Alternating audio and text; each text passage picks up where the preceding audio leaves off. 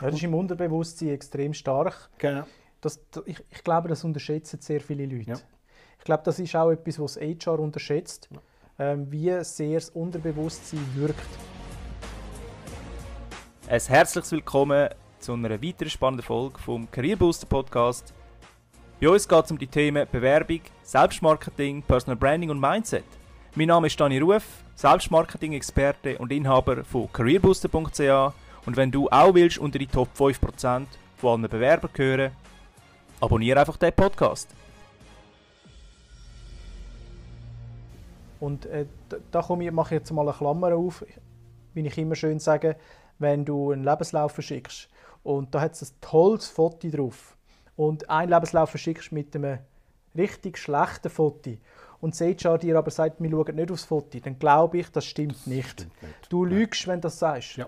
Punkt. Ich bin dieser Meinung. Ich will niemandem etwas unterstellen, aber ich glaube, du wirst automatisch beeinflusst durch Bilder. Richtig. Das ist der Mensch. Ich sage auch immer, schau, der Mensch wird geboren und sieht. Lesen kann der noch lange nicht. Lesen ist etwas, was erfunden worden ist, wo man muss lernen muss. Schauen musst du nicht lernen, das ist intuitiv. Heißt, wenn du in ein Gesicht schaust, entweder sympathisch oder nicht sympathisch.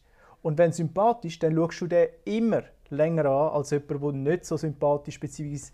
nicht so gutes Foto hat, nicht so gut beleuchtet ist und so weiter. Warum nimmt man zum Beispiel in der Werbekampagne immer tolle, sympathische, strahlende Menschen?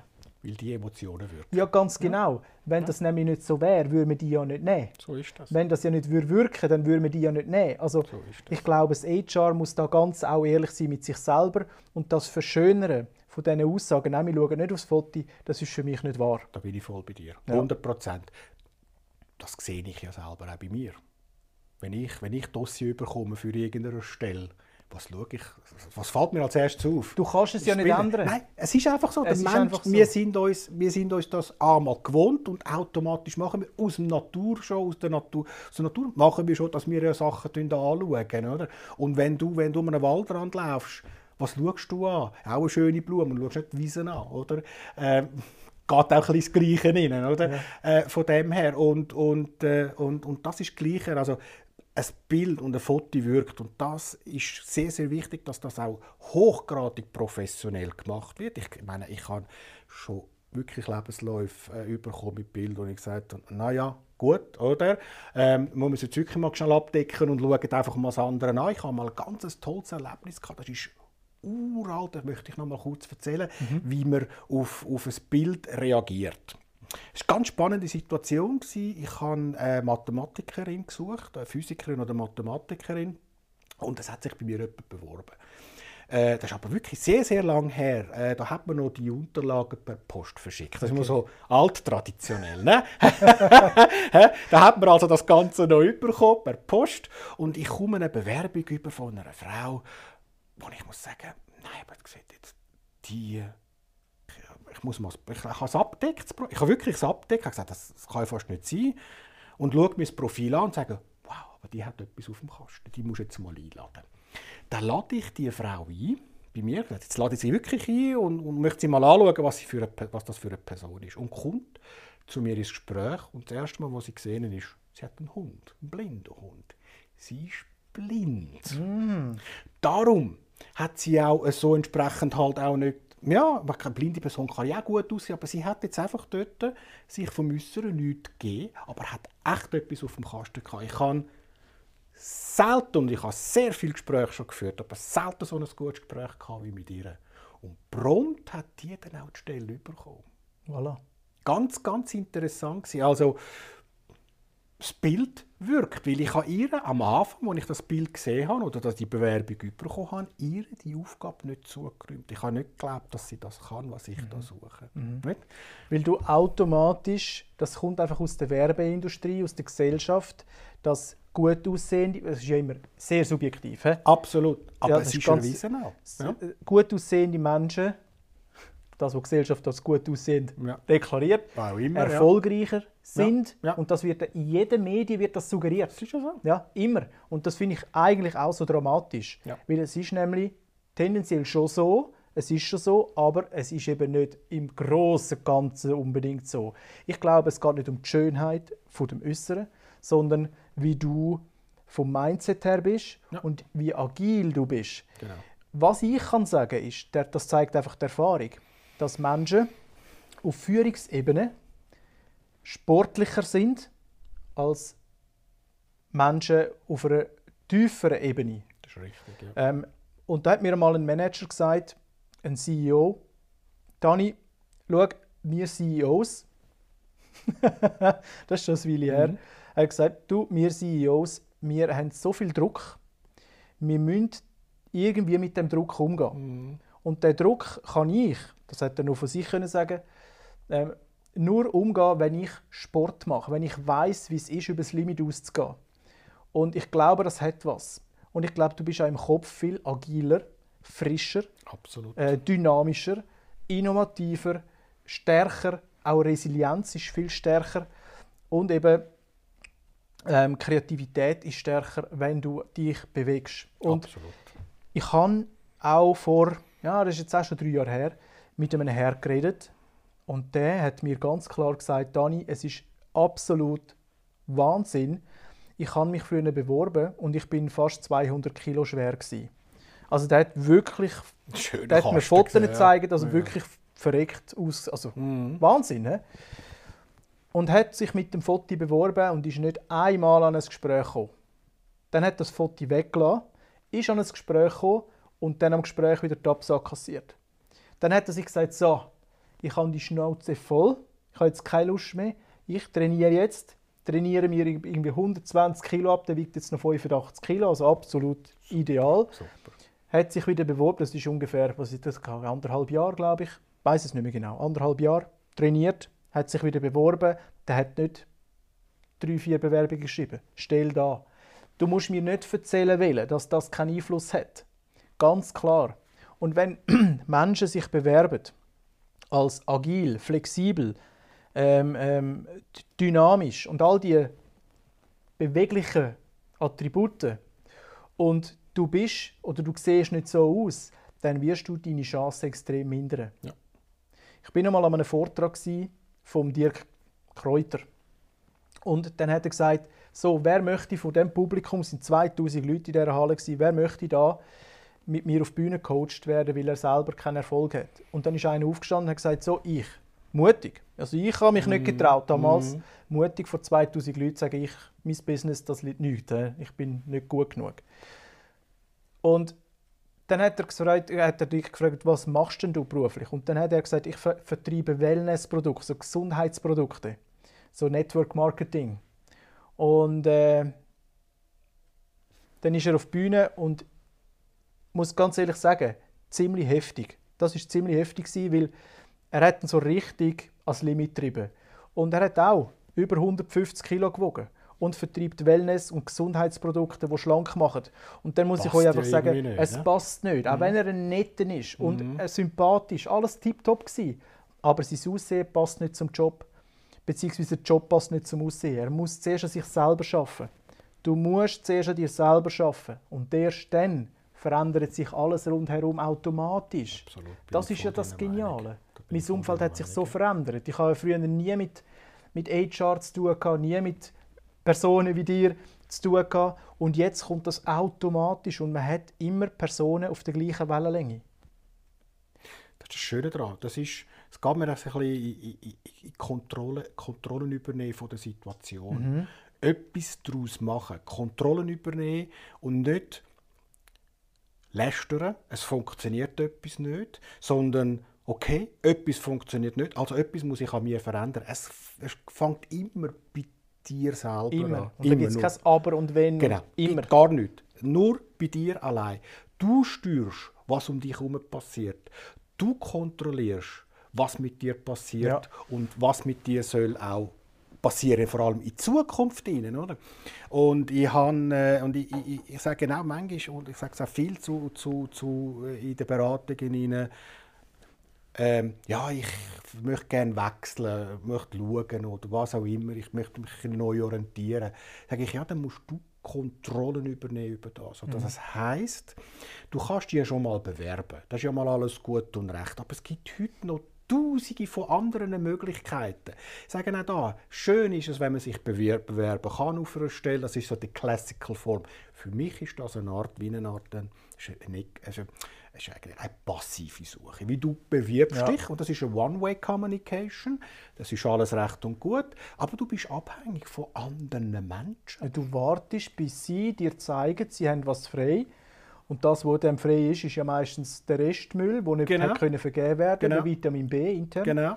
Und dann kommst du wieder in so ein Auswahlverfahren mit genau. 300 anderen und dann genau. hast du wieder, also das ist genau, genau das Prozedere. Genau, ja. und dann, dann bist du passiv, du bist abhängig von anderen Menschen, was die entscheiden über deine Karriere, die mhm. entscheiden über, ob du dann Stelle hast oder überhaupt mal eingeladen wirst etc. Mhm. Darum sage ich, ist das für mich eine Art äh, passive Stellensuche, wo aber irgendwo gleich gemacht werden muss. Aber es gibt noch die aktive.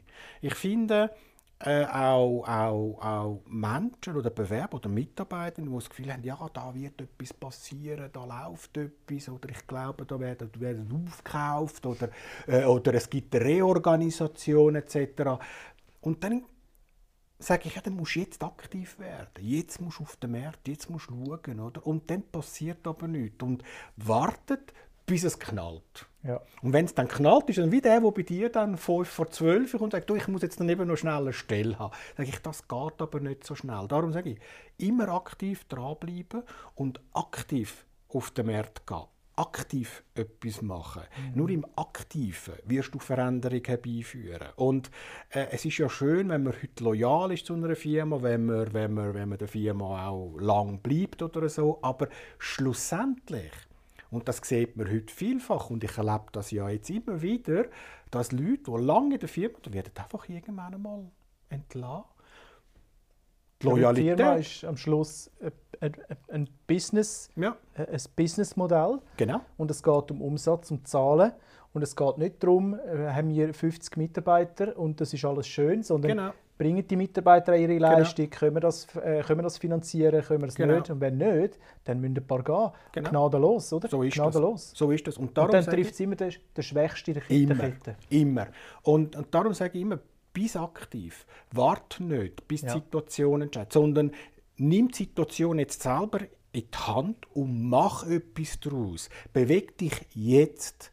Und sollte es mal knallen und dass du wirklich vielleicht dann entlassen wirst, bist denn du schon vorbereitet. Du bist schon im Prozess drin, du bist schon am Schauen. Nicht? Mhm. Aber dann musst du nicht nur ein bisschen schauen und umschnuppern, sondern du musst konsequent, gezielt auf eine neue Stellensuche gehen, mit den verschiedensten Möglichkeiten. Und da ist eben die eine halt, auf eine Stelle sich bewerben, warten und hoffen, dass das gut kommt, dass vielleicht eingeladen wirst, dass dann noch ein Gespräch vielleicht noch durchkommst und so weiter und so. Also es gibt ganz einen Haufen Glück, Punkte in, in so einem Prozess, oder? Ja, ja, ja. Wo ich dann aber sage, wenn du dich aber heute, und das ist ja, ich kenne ja die Stellensuche in Neujahr vor 20 Jahren, dort hat man die Möglichkeiten ja gar nicht gehabt, was man heute hat. Und heute ist ja das Schöne daran, dass man heute ja über jetzt LinkedIn oder Xing oder die verschiedensten so Social Medias, man kann heute aktiv gehen. Mhm. Nur, der Teil ist halt einfach auch,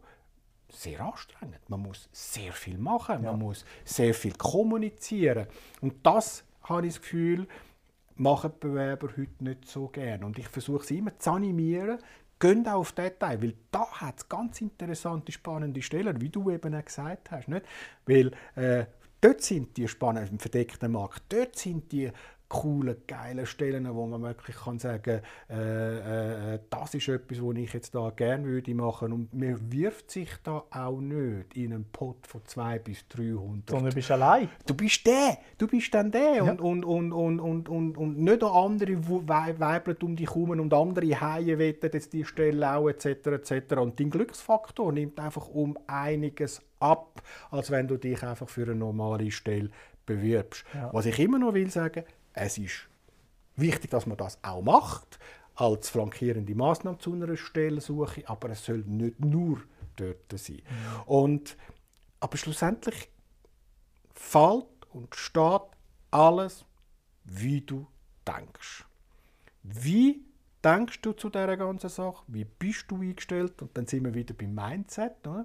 Wenn du dort ein gutes Mindset hast und du wirklich willst, dann erreichst du es auch. Und da bin ich heute 100% überzeugt, dass das so funktioniert. Du hast es bewiesen mit deinem Buch, wenn du willst, auch mit deiner Karriere. Ich meine, es ist erstaunlich, was du alles äh, auf beigestellt hast in den letzten paar Jahren.